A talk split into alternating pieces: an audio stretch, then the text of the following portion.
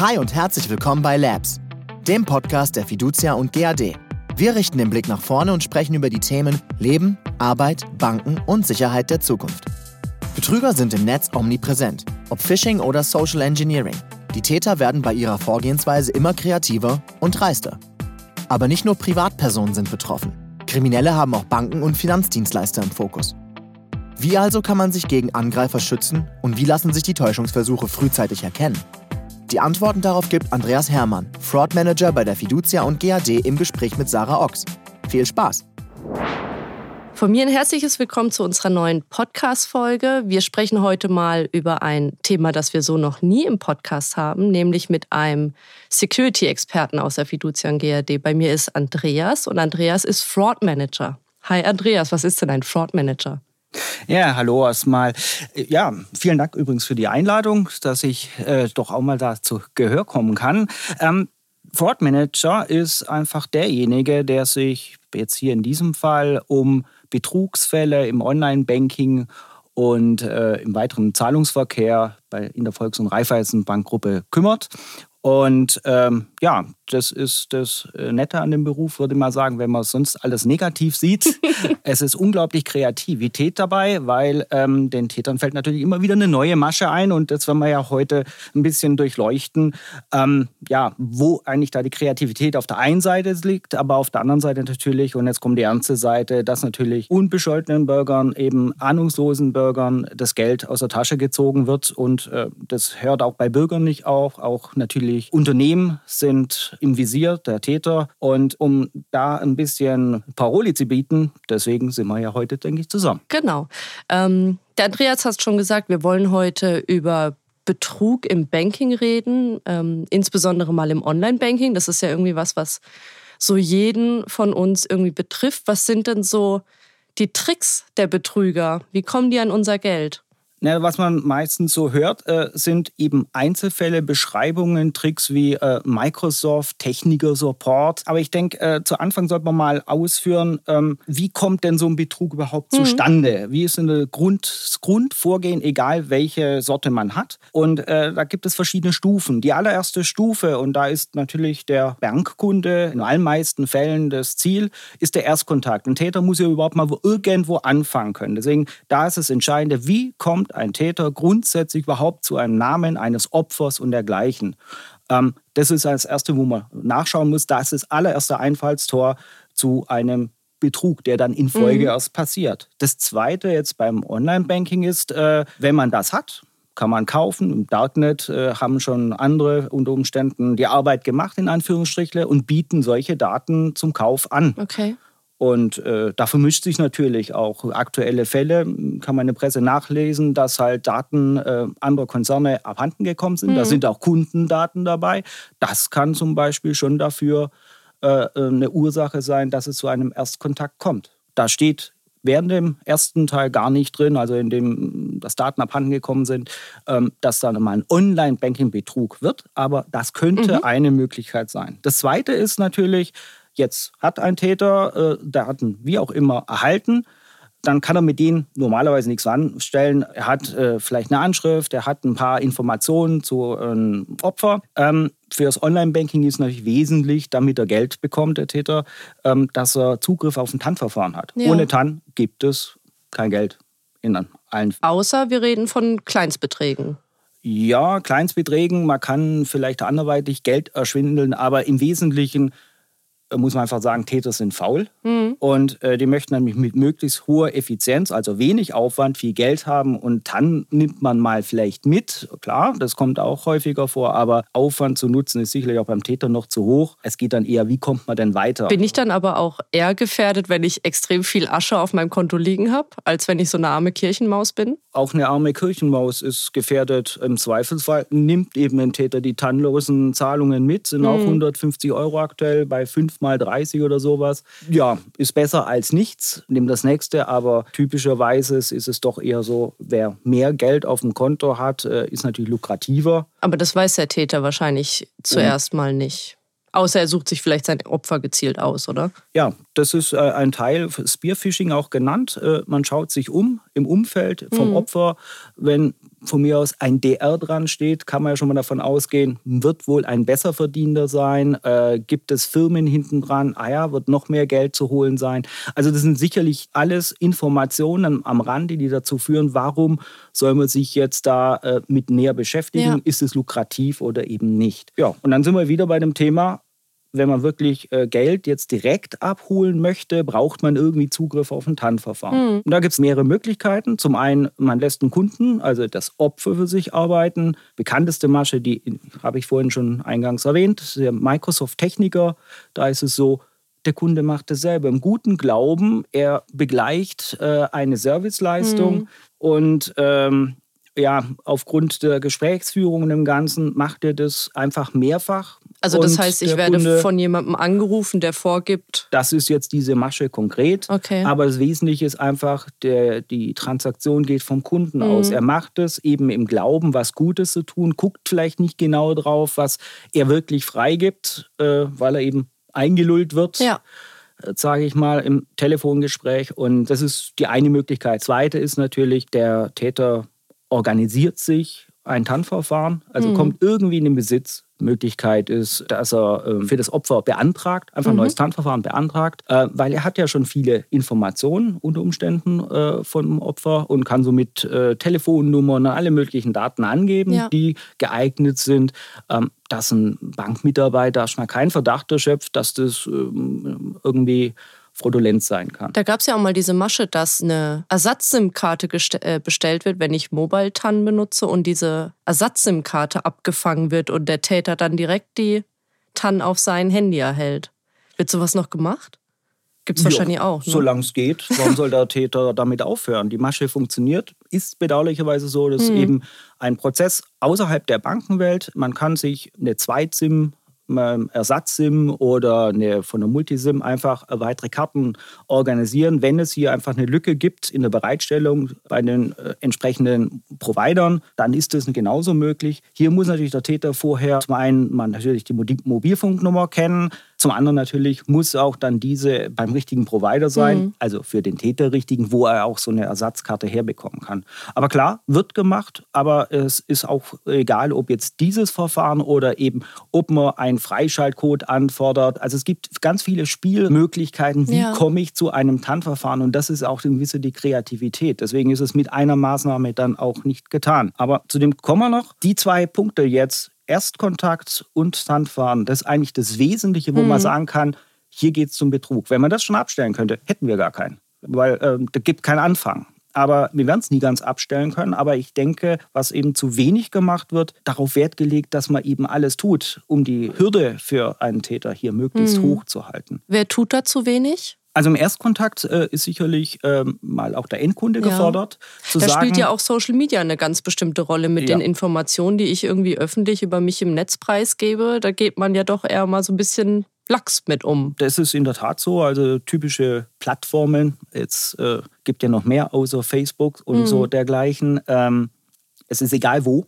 Sie Daten werden überall erhoben, gesammelt und auch vermeintlich harmlose Veranstaltungen. Also ich zum Beispiel äh, nehme ab und an an Läufen statt und bin wieder erstaunt, dass die Daten werden erhoben, wie zum Beispiel Geburtsdatum. Klar, mhm. braucht man aufgrund der Altersklassenwertung, aber alles weist darauf hin, was jemand tut. Und äh, wer einfach im Netz ein bisschen aktiv ist und sich äh, von einzelnen Dienstleistern das zusammensammelt, hat ein gutes Bild von seinem Opfer, was es tut. Daher eben ja, zu gucken, so sparsam als möglich mit mhm. Daten umzugehen und eben auch bewusst zu sein, dass manches einfach nicht mehr geschützt ist. Ein Geburtsdatum ist meines Erachtens kein äh, geeignetes äh, Mittel mehr, um, eine, um sagen zu können, ja, das ist äh, ein Besitz oder sowas. Das, kann, mhm. das ist so häufig veröffentlicht.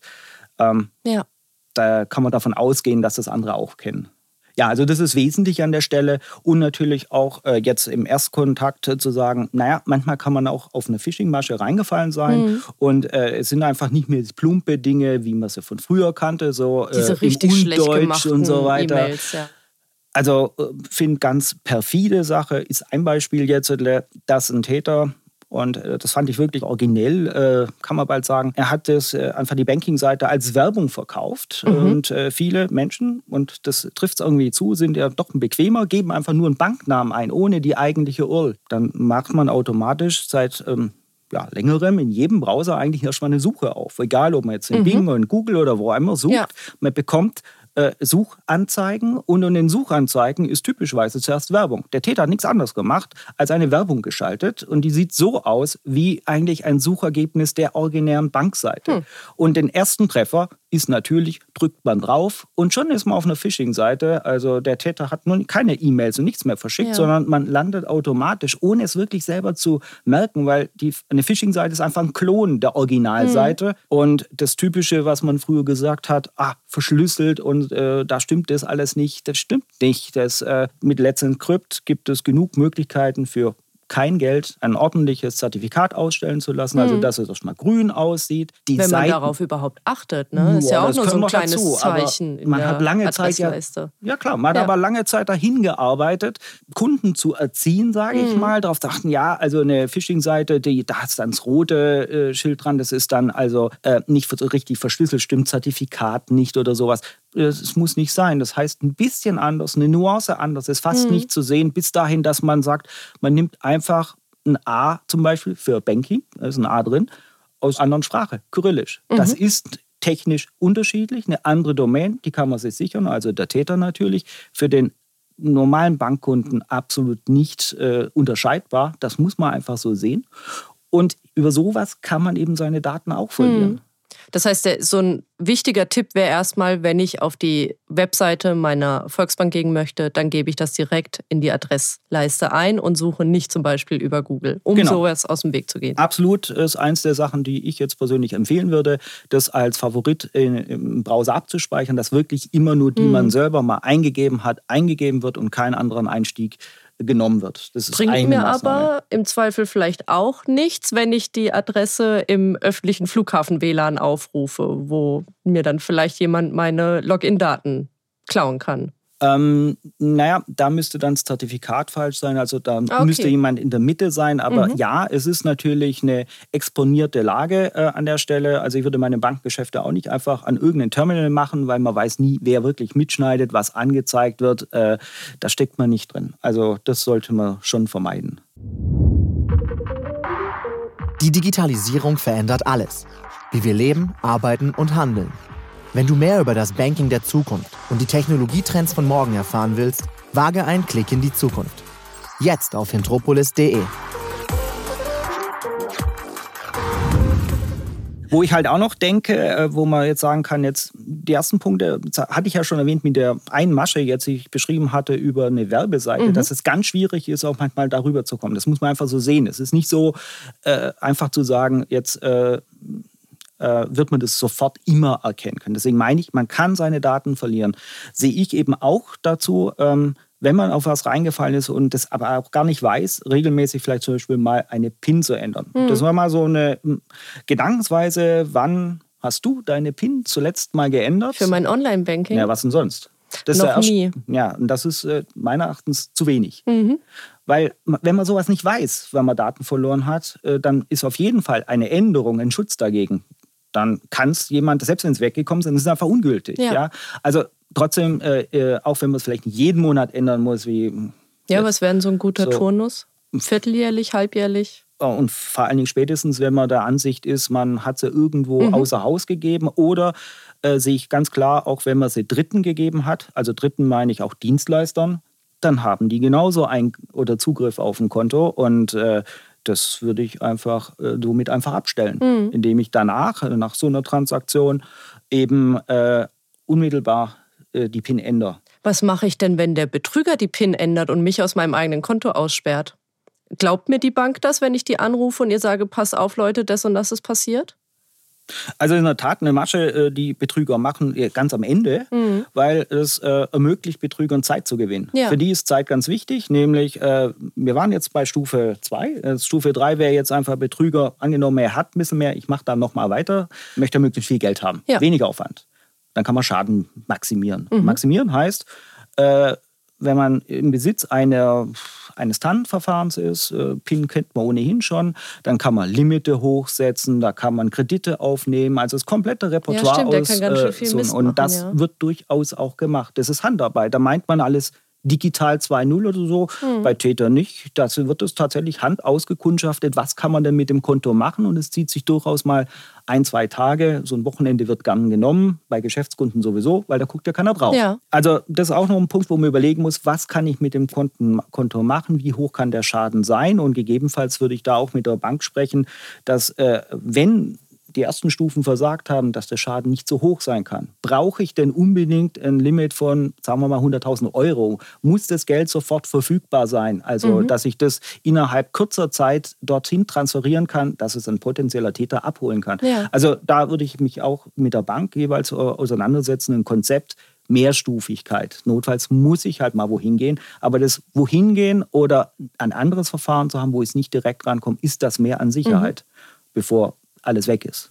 Ja, und die allerletzte Stufe, da würde ich mir natürlich auch äh, Gedanken machen, ist natürlich, ähm, es ist jetzt soweit, ähm, Täter hat alles aufs Konto getan, will jetzt clearen, also will sein Geld haben, irgendwo hintransferiert haben, findet die Transaktion statt, dass man dann eben auch ein Fraud Detection System hat, das einfach erkennt, auf den letzten, das sind nur Indizien, kann mhm. nicht 100% sein, aber erkennt, soweit ist so eine Zahlung denn normal, üblich für dieses Konto. Und wenn das nicht der Fall ist, das einfach zumacht, an der ja. Stelle sperrt. Ist also, mir auch schon passiert im Urlaub, ja. Ja, im Urlaub kann das natürlich ganz blöde sein, auf der einen Seite. Ja, gut, da ruft man an und dann ist es meistens relativ schnell erledigt gewesen da ist es eben der Punkt, äh, ist manches erklärbar. Mhm. Das System weiß nicht alles. Ist auch gut so, dass es nicht Brave New World und wie auch immer, ja. also ähm, so allwissend ist. Also daher gibt es auch diese Fehlentscheidung, sogenannte False Positives. Aber auf der anderen Seite ist es halt dann auch wirklich die allerletzte Instanz einer kompletten Kontoleerung eben entgegenzuwirken. Mhm. Das muss man sagen. Ab dann ist. Ähm, Was mache ich denn, wenn mir das passiert? Also kriege ich mein, meine Kohle irgendwie zurück? Ja, also das allererste, was man machen soll, dorthin gehen, wo einem geholfen werden kann. Und das ist ausschließlich bei der Bank erstmal. Mhm. Das ist, der erste Punkt. Äh, wenn man weiß, ähm, mal unabhängig, es könnte jemand auf dem Konto rumturnen oder sowas oder sind Zahlungen sehr verdächtig, Kontosperrung, ganz klar. Und äh, die Bank kann es eben komplett zumachen, weil nicht nur online-mäßig, Kleinen sagen, ah, ich dann äh, gucke ich nur mein Online-Banking an. Nein, Täter nutzen natürlich auch alle anderen Kanäle ja. mit Einwurf von Überweisungen, also alles, was gibt. Ja, Karten, Deswegen komplett ähm, zumachen. Ja. Dann kann man erstmal Luft holen. Das ist so wie bei Erste Hilfe. Mhm. Erstmal Incident Management, also Sofortmaßnahmen am Unfallort, würde man da sagen. Und dann tief durchatmen und erstmal gucken, was ist denn wirklich passiert. Mhm. Und auch an der Stelle deswegen Bank, wenn es tatsächlich hier um Überweisungen und der Art geht, die man nicht selber veranlasst hat, gibt es hier natürlich auch die Möglichkeit des Rückrufs. Also das muss so früh als möglich passieren ähm, im Zuge dessen, dass wir Instant Payment oder Echtzeitüberweisung ja. haben, wird es noch viel, viel kritischer an der Stelle, dass so ein Überweisungsrückruf sofort gemacht wird. Geht es auch, wenn es ins Ausland transferiert wird? Oder ist es dann schwieriger? Nö, das ist, äh, kommt eben drauf an. Also mhm. so genau kann man es nicht sagen. Also Zahlungen nehmen durchaus verschiedene Wege. Und es kommt halt darauf an, dass man dort eben vernetzt ist. Daran arbeiten wir zum Beispiel, mhm. dass wir hier auch interne die Hürden runternehmen. Insofern sagen, wir haben einen Austausch darüber, über fraudulente Netzwerke. Also ähm, wer hier wo kritische Konten gesehen hat. Das ja. äh, ist klar, dass man da ein bisschen hellhörig ist und hat ihm auch Ansprechpartner in äh, Korrespondenz der Banken ja. zu sagen, da kann da gab es doch genau vor ein paar Monaten diesen Fall, als im großen Stil von deutschen Bankkunden Geld, ich glaube, nach Brasilien transferiert wurde. Ähm, also Fälle gibt es andauernd. Ja. Das ist jeden Tag. Also äh, das lebt fortwährend. Äh, deswegen kommt man der eine Fall nicht vor. Brasilien sagt mir was in Kreditkarten. Das ja, stimmt, das andere, waren Kreditkarten, genau. Das ist eine ganz andere Geschichte an der Stelle. Das Leck äh, im Kreditkartengeschäft mhm. selber zu sehen. Also war jetzt nicht bei uns, aber man hat es eben hier ausgezahlt. Das ist eben aber auch ein Beispiel für die äh, Möglichkeiten, die es gibt. Je mehr Sachen man anbietet, jetzt mehr Möglichkeiten. Man kann auch das mathematisch sehen, Permutation, kommt mhm. drauf. Man hat nicht nur online, ich denke, das ist auch ähm, zu kurz gegriffen, sondern man hat online und offline zusammen. Das ist ganz interessant. Ich war jetzt gerade vor zwei Wochen mit meiner Tante im Urlaub. Die ist knapp über 60. Und schon als wir angefangen haben, diesen Urlaub zu planen, musste ich ihr meine IBAN auf einen Zettel schreiben, damit sie das dann in einen Überweisungsträger übertragen konnte, damit zu ihrer Bank gehen konnte, damit sie mir ihren Anteil für diesen Urlaub überwiesen hat und auch im Urlaub. Also ich habe meine Kreditkarte dabei gehabt, das ein oder andere mal über PayPal bezahlt. Sie ist komplett offline. Sie sagt, mit diesem ganzen Online-Gedöns will sie nichts zu tun haben, das ist zu gefährlich. Aber das kann man nicht so pauschal sagen, weil geklaut wird auch offline. Äh, was hindert den Täter jetzt, äh, wenn er Informationen von also deiner Tante hat, äh, einfach Online-Banking zu eröffnen? Das ist auch eine Betrugsmasche. Hm. Also es kommt sehr häufig vor, von betuchten älteren äh, äh, Bürgerinnen und Bürgern zu sagen, ah, die haben vielleicht hier ähm, Vermietung verpachten. Vollmacht oder sowas? Zum Beispiel ja. eine Unterschrift oder sowas kann man durchaus machen. Also es gibt durchaus Möglichkeiten zu sagen, okay, äh, man macht da einfach mal ein äh, Konto auf. Das kann man auch eine Weile ruhen lassen, dann wird es mhm. auch weniger auffällig, aber es gibt einen Zugang und äh, online heißt eigentlich nur bequemer. Ja. Und äh, in der Regel, weil ja jetzt in dem Fall von den älteren Menschen vielleicht gar nicht damit gerechnet wird, weil sie haben ja selber nichts eröffnet, mhm. können sie auch nicht nachkontrollieren, dass es Ob es da gibt, wenn es da ja. kein, keine Interaktion gibt mhm. zwischen zum Beispiel einer Bank, die dann aktiv äh, zurückfragt. Also ich kenne das von Banken in äh, der genossenschaftlichen Gruppe, die dann das macht, wo sie sagt, sind Sie wirklich sicher? Also Kontakt zu Ihren mhm. Kunden sucht und äh, dann stellt sich unter Umständen gleich sowas raus. Da stimmt was nicht. Passiert sowas oft, weißt du das? Also ich weiß, dass es Brennpunkte gibt, wo sowas mhm. passiert. Das sind ja Städte und es kommt eben aufs Klientel drauf an. Also hauptsächlich von Leuten natürlich betucht sind ja. äh, äh und die sind vorher einfach schon ausgekundschaftet ähm, worden. Also die irgendwo Grundstücke haben, die sie vermieten, äh, vielleicht Häuser oder sowas. Und ähm, da weiß man, okay, da ist Geld dabei und ja, dann äh, bieten die Täter da einen ganz besonderen Service an. Hm. Wie, wie kann man denn Sicherheit im Umgang mit seinen Konten, egal ob jetzt online oder offline, vielleicht auch lernen? Also zum einen äh, muss man sich aktiv auch mit dem Konto beschäftigen. Das heißt, äh, ich empfehle da, und da muss ich mich selber an die Nase fassen, in die Konten, die man hat, die Zugänge, meistens mhm. sind es ja nur nicht mehr nur einer, sondern vielleicht mehrere, dass man die aktiv äh, und regelmäßig mindestens wöchentlich eher öfters besucht. Also ja. einfach mal Kontostand abfragt, ist es noch normal, geht's, äh, passt da noch alles? weil ähm, Zeit ist ja, wie eingangs gesagt, ähm, entscheidend, wenn ein Täter doch irgendwie was organisiert hat, wo man nichts weiß. Wir hatten ja gerade die Spielregel oder das ähm, Thema, ähm, er hat was im Auftrag gemacht, also Mandatsbetrug in der Richtung, sich als Kunde ausgegeben und man kriegt nichts mit, dann wird man da wenigstens sehen, oh, da gibt es eine Veränderung, kann sofort intervenieren mhm. und äh, Schaden begrenzen und äh, entsprechend äh, Schritte einleiten. Ähm, wenn, man, wenn es Monate her ist, hm, schwierig. Ja. Also daher das, was man hat, aktiv immer darum kümmern, äh, wie ist da der Stand, gibt es da Änderungen und eben auch Änderungen, die immer wieder vorkommen im ja, die einen sagen technischen Fortschritt. Es gibt eben wie jetzt äh, Instant Payments, sich einfach damit auch beschäftigen. Ja. Was gibt es denn da dazu? Was sind, ähm, was hängt da so miteinander zusammen? Und äh, natürlich auch auf den Bankseiten gibt es Hinweise zu, was so gerade aktuelle Maschen sind und sich ähm, das einfach mal gucken, kann man da betroffen sein von oder auch im Familienkreis. Also gar nicht einfach, sondern darum sprechen wir ja heute, es weiterzugeben, andere darauf aufmerksam zu machen. Enkeltrick ist nun mal sowas mhm. oder äh, in der Microsoft-Techniker, so dass einem klar ist, äh, hier wird einem nicht unbedingt gerade geholfen. Ja. Man ist drauf vielleicht sogar reingefallen oder ist ein Opfer oder kennt jemand. Ähm, und das Wesentliche, und das ist eben, sehe ich als meine Aufgabe an, ist hier, das zu erreichen, dass man mehr darüber spricht. Eben, mhm. je mehr transparenter das Ganze wird, desto weniger funktionieren diese Maschen ja. Ja. Weil dann ist ja bekannt. Was bekannt ist, ist verbannt. Dann werde ich vielleicht gleich misstrauisch, wenn ja. sich mich jemand anruft und sich genau. als Microsoft-Techniker ausgibt. Oder als mein Enkel. Ja. Was schwierig wäre, rein biologisch gesehen, aber. aber für andere kann es ja zutreffen. Aber klar, als ich ja was anderes ausgeben, Fake-Rechnungen, mhm. ähm, dass man einfach jedes Detail, was man so guckt, ein bisschen achtsamer mit drauf umgeht. Ja. Es gibt ja oft auch Rechnungen, das ist ganz was Einfaches. Ja, ich, einfach eine Schornsteinrechnung zu. Andere IBAN, anderes Zielkonto, gutes. Mhm. Und ich kann mir vorstellen, in vielen Fällen wird es überwiesen. Aber eben auch sowas. Das ist auch eine Art Betrug, eben aktiv anschauen. Kann das sein? Ist das richtig? Mhm. Also man muss sich zwangsweise damit beschäftigen, auch wenn mir klar ist, Steuererklärungen sind alles so Dinge, da macht man alles ja, ungern, das ist Arbeit ätzend, und so. Ja. Und das gehört halt auch dazu. Wie ist es denn beim Bezahlen im Internet, wenn ich jetzt im Online-Shop XY bin und am Ende werden mir 15 Bezahlmöglichkeiten aufgelistet. Ich nehme ganz gerne mal irgendwie PayPal oder Konsorten. Ähm, macht es jetzt einen Unterschied in puncto Sicherheit, ob ich solche Dienstleister nutze oder sollte ich vielleicht eher Kauf auf Rechnung oder Sofortüberweisung, wo ich ja dann auch mit meinem Online-Banking-Login ähm, mich anmelden muss, benutzen? Ist das ein Unterschied?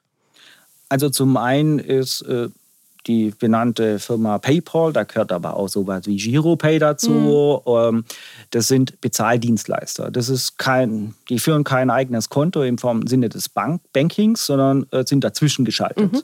Und äh, was man einfach für alles gucken muss, egal wo man sich bewegt, was sind denn so die Bedingungen? Meistens bei so Dienstleistern gibt es eigentlich dazu Versicherungen zum Beispiel, die man immer mit abschließt. Und da kommen ein paar Sachen dazu, die vielleicht vorteilhaft sind. Manche Sachen kommen auch dazu, die vielleicht nicht so vorteilhaft sind. Nicht so vorteilhaft würde ich halt zum Beispiel sagen, dass Daten Dritte haben. Mhm. Bei beispielsweise Sofortüberweisung ist es so, dass ähm, hier die äh, PIN abzugeben ist. Das heißt, es haben schon mehr als zwei Personen Zugriff auf ihr Konto. Also grundsätzlich. Also die Firma Sofortüberweisung hat die PIN und Sie. Deswegen war eingangs auch gemeint, wenn man solche Dienstleister nutzt, wo das denn doch irgendwie erforderlich war, wenn man sich dazu entschlossen hat, ich würde persönlich sagen, danach die PIN ändern. Dann haben Ach, die auch keinen Zugriff mehr. Ich hätte jetzt immer gedacht, dass bei sowas wie Sofortüberweisung, da erscheint doch dann das Online-Banking-Login meiner Bank. Oder ist es was anderes, an was ich gerade denke? Das ist richtig, aber eigentlich, wenn man es genau betrachtet, wie eine Täterseite. Sie melden sich an dem Server an, der gehört nicht der Bank, gehört nicht zu dem Ganzen und dort wird quasi die Information ans Banking-System weitergereicht. Mhm. Und dann wird eingeblendet, ja, sind dort, das kann man so machen, es ist da eben ein etabliertes Verfahren. Täter machen es genauso. Nennt sich einfach ein Proxy-Server dazwischen. Mhm. Sie kommen auf die, kommst einfach auf die Phishing-Seite drauf, siehst erstmal nichts, das hat man ganz am Anfang. Und von dort aus geht es transparent weiter zur echten Seite. Mhm. Und der Täter macht eigentlich nichts anderes als äh, eine andere IBAN reintun und vielleicht einen Betrag ändern. Ja. Der Kunde sieht ja nur die Phishing-Seite, da kann irgendwas drinstehen, was für ihn logisch ist machen, tut im Hintergrund was anderes. Und wenn dann eben der Kunde ohne zu gucken so eine Zahlung freigibt, dann sind halt anstatt vielleicht 100 Euro an, keine Ahnung, irgendeinen Shop, sind halt mal 1000 Euro oder mehr äh, an jemand anders ja. weggegangen. Es steht natürlich in der, dort in der Freigabe, egal ob äh, Mobile TAN oder einem anderen, also in diesem Fall. Aber im Endeffekt ist das eh nicht. Man gibt einfach Daten äh, an einem Dritten mhm. weiter und also ich würde es einfach ändern. Was ist denn so die, die sicherste Methode zum Bezahlen im Netz? Was würdest du denn empfehlen? Gar nicht äh, im Internet bezahlen? Ne, so wie mit Autofahren. Also man muss irgendwie ein gewisses Restrisiko akzeptieren und mhm. deswegen meine ich, äh, im Griff haben, was mache ich denn wo? Und da muss jeder auch für sich selber ein bisschen eine Fahrschule machen. Was ist denn äh, günstig? Ähm, ich für mich habe zum Beispiel entschieden, wenn ich im Internet einkaufen gehe, ähm, besonders für, für irgendwelche ähm, Zahlungen an so Shops ist, die wo mir nicht so ganz klar ist. Mhm. Dann habe ich eine eigene Prepaid-Karte eben, wo klar ist, da kann man einfach nicht mehr abbuchen, ja. wie drauf ist. Das wird einfach so abgewiesen. So eine Prepaid-Kreditkarte. Genau. Und die, man ja. sieht auch, kriegt auch kein Feedback zurück äh, über Guthaben oder sonst irgendwas. Mhm. Ne, Im Urlaub ist die unpraktisch. Wenn die nicht geladen ist oder so, ähm, dann kriegt man keine Hotelbuche und so weiter. Also muss differenzieren, wo man was hat. Mhm ein Mehrwert kann natürlich auch so Dienstleister sein, Giropay oder ähnlich. Ähm, da werden auch nicht direkt die Kontodaten immer weitergegeben, sondern es wird einfach für den Händler, wenn man was kauft, eine Zahlungsgarantie gegeben. Das für ihn gut, weil er kriegt sein Geld, mehr will er ja gar nicht. Ähm, aber es waren nicht unbedingt alle Kontoinformationen weitergegeben. Also daher kann sowas auch günstig sein. Aber es gibt nicht die Möglichkeit, äh, die sehe ich nicht. Egal wie man es macht, also es gibt überall Risiken und Nebenwirkungen, muss ihm nur klar sein, was ist es denn? Ja. Was ist am besten? Ja.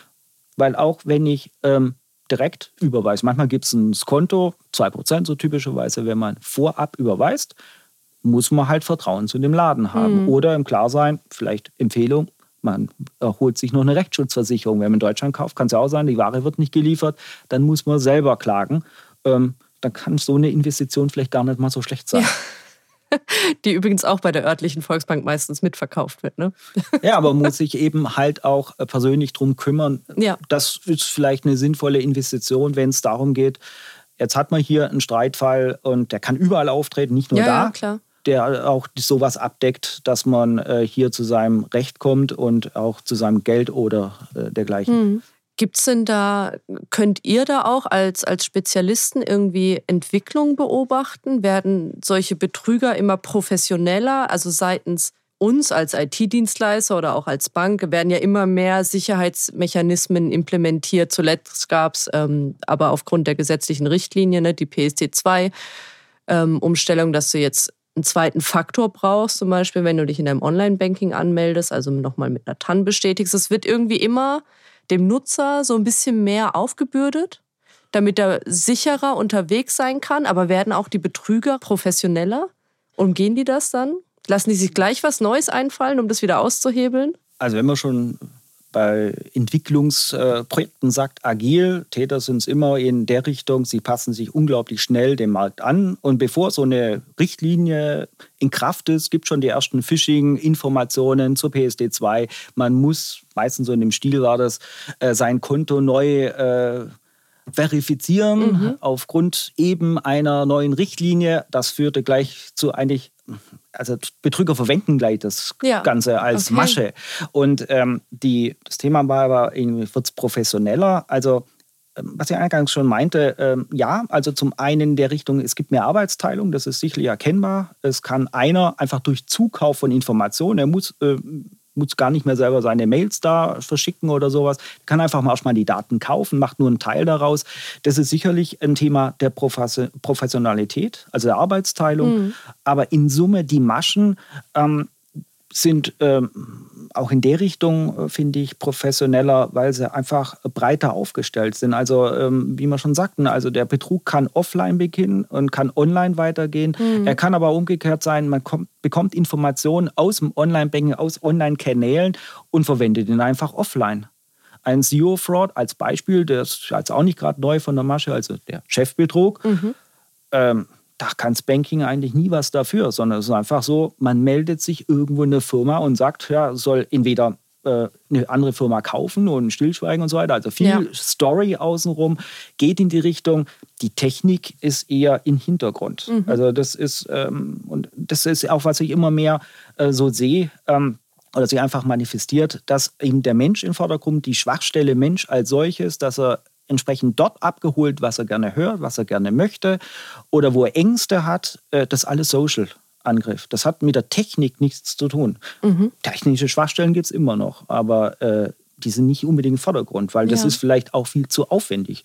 Also ist meine Theorie von dem Ganzen. Warum soll man sich denn dann Riss geben? Das sind ja keine wissenschaftlichen Mitarbeiter. Sie wollen nur Geld haben. Ja. Und einfachster Weg. Und der einfachste scheint aktuell der Mensch zu sein. Was kann denn so eine Bank tun, um ihre Kunden irgendwie bestmöglich zu schützen? Und ist es auch für mich als Bankkunde vielleicht ein Entscheidungsmerkmal für oder gegen eine Bank, je nachdem, was die vielleicht so anbieten in puncto Sicherheit? Kann man Banken daran differenzieren oder ist es in der deutschen Bankenlandschaft überall gleich, was Sicherheitsmechanismen angehen? Äh, nee, also gleich ist es sicherlich nicht. Das ist, äh, weil jede Bank für sich erstmal selbstständig ist. Und da meine ich nicht nur Volks- und Raiffeisenbank, sondern auch die im Sparkassenlager oder mhm. in den Privatbanken. Äh, ist, der, ist eine heterogene Sache. Aber an sich ist es auch nicht schlecht, weil dann ist nicht alles eine Einheitlichkeit. Es kann also auch kein einheitliches Angriffsbild geben. Das bleibt individuell. Aber ähm, nochmal zurückzukommen, was kann man so, so, tun, verbessern an der Stelle äh, aus Banksicht? Merkmal an der Banksicht ist äh, auf jeden Fall, wo immer mehr im Vordergrund ist, dass sich Banken einfach aktiv auch ebenfalls mit diesem Thema auseinandersetzen. Mhm. Nicht einfach sagen, das ist äh, ja, ferner liefen muss man machen, unangenehm oder sowas, sondern eben aktiv sagen, ja, es ist existent, Betrug gibt es schon seit immer, seit Adam und Eva, ist also nichts Neues. Wird, wird auch nicht gleich. Aufhören, ja. Genau, äh, mit, da kann man sich auch schon mal mit anfreunden, aber ich gehe aktiv damit um. Aktiv heißt auch, äh, ich gucke, was passiert im Banking, was sind äh, äh solche Fälle, befasse mich damit, wie kamen die zu, äh, zustande, setze mich mit Kunden auseinander, was natürlich, und das kenne ich aus dem eigenen Leib, äh, also sehr positiv empfunden hatte. Also ich wurde mal von der Bank angerufen,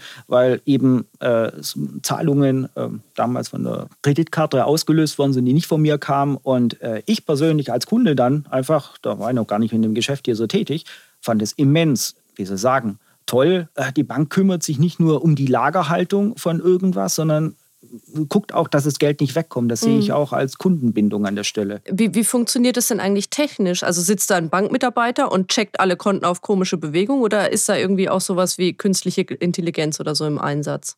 Naja, jetzt kommen wir zum dem typischen Schlager der aktuellen Zeit. Ja. KI ist überall und ja, breites Grinsen ist ja schon da. Wir haben natürlich sowas äh, auch im Portfolio, also Fraud Detection, also die allerletzte äh, Schranke sozusagen, bevor Geld weg ist, ist eben Fraud Detection System und das arbeitet, naja, sag mal, KI ist überzogen, aber immerhin äh, mit Machine Learning. Mhm. Also passt sich automatisch den Verhältnissen an, äh, weil einfach Kunden sehr, sehr verschieden sind. Auch ja. Kundenklientel. Und das ist eben der Vorteil von einer sagen wir, intelligenteren Lösung als nur if then else. Also wenn ich nach ins Ausland überweise, dann ist es böse oder so ähnlich. Ja. Das ist zu einfach da hat man hier mehr Möglichkeiten.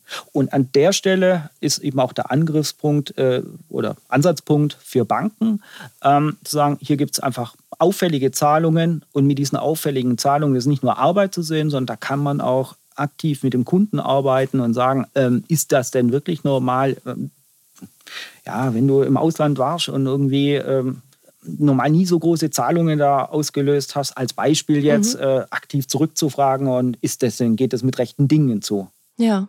Und somit kann man eben auch in Kontakt mit dem Kunden kommen. Mhm. Ich sehe das echt als Vorteil an. Ja, klar. Wenn wir jetzt nochmal irgendwie vom Täter ausdenken, und das hattest du ja vorhin gesagt, Schadensmaximierung. Kann ich jetzt als Täter sagen, pff, ist mir irgendwie Pillepalle von einzelnen Leuten, mich irgendwie in das Konto einzuhacken? Ich nehme mal gleich die Bank bzw. das angeschlossene Rechenzentrum dahinter hackt mich da irgendwie ein und räumt mal alles leer, was geht? Geht sowas? Also so ein Worst-Case-Szenario? Worst-Case kann immer, muss man immer überlegen. Ja, also Hacking ist ein bisschen ein anderes äh, Feld an der Stelle. Da geht es ja darum, Angriff auf Vertraulichkeit, Datenintegrität, mhm. also diese Dinge.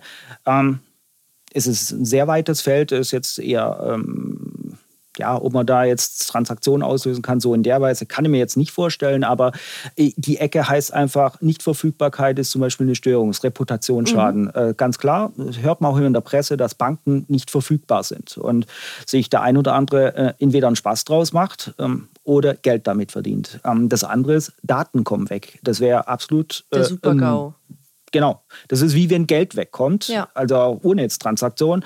Ähm, ja, möglich, ich will nie was ausschließen. Äh, es wird nur äh, klar in der Bankenwelt sicherlich alles getan, um äh, das zu verhindern, weil, wie gesagt, super GAU, also größer kann es nicht kommen an der Stelle. Deswegen äh, gehe ich davon aus, dass jedes Institut und jeder Dienstleister im Umkreis hier das Maximum tut, um das zu verhindern.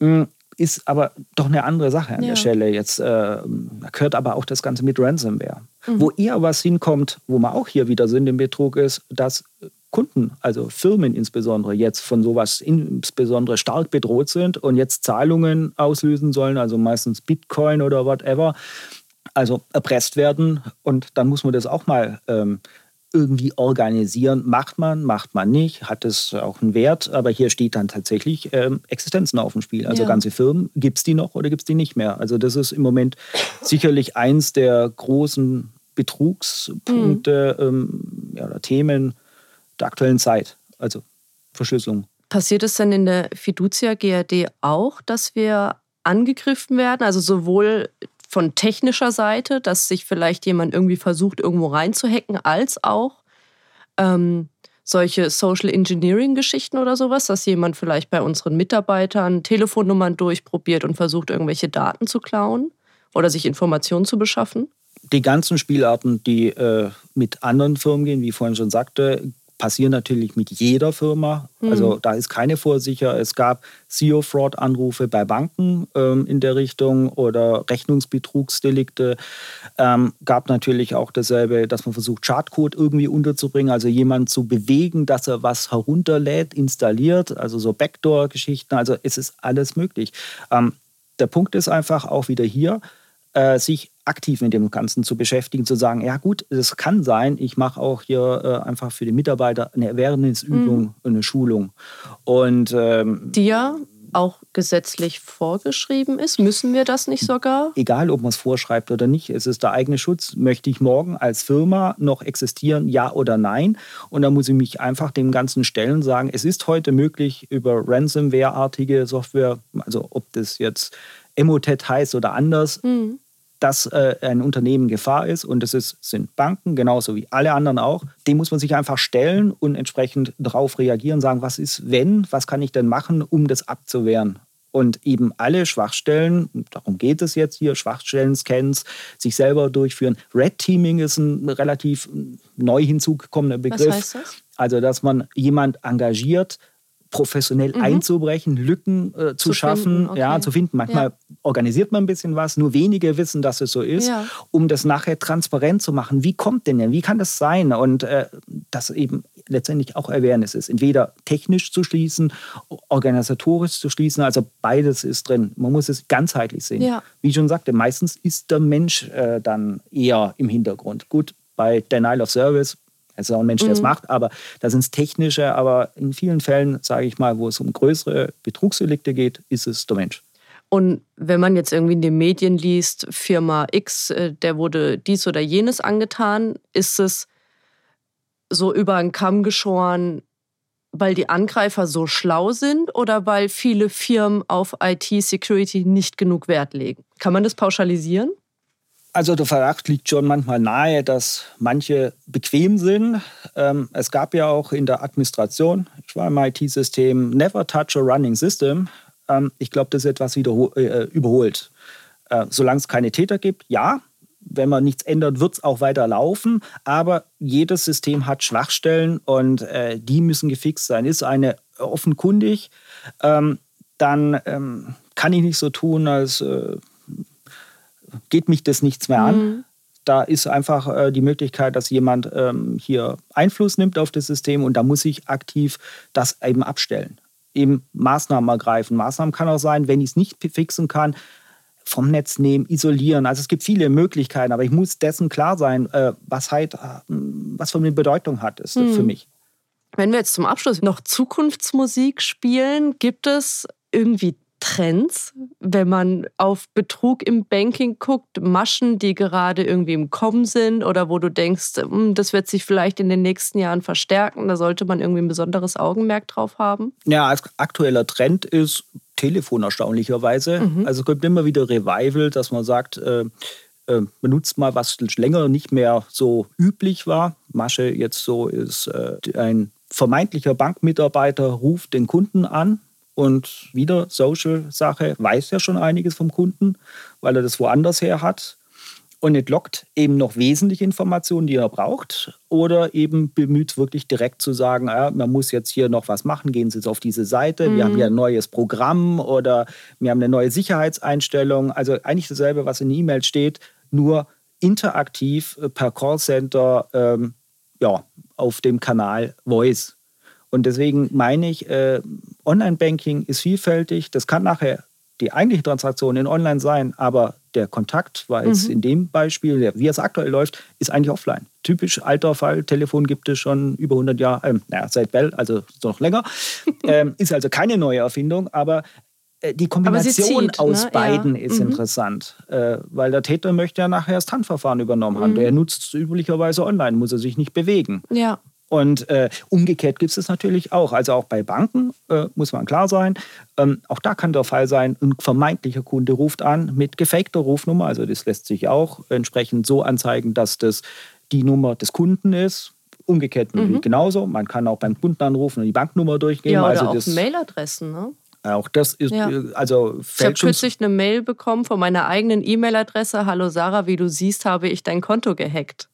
Ja, ähm, man sieht gar nichts, behaupten kann jeder ja. was. Ja, bei E-Mail äh, ja, gibt es einen Anzeigenamen, da kann hm, man genau. reinschreiben, was man möchte. Ja.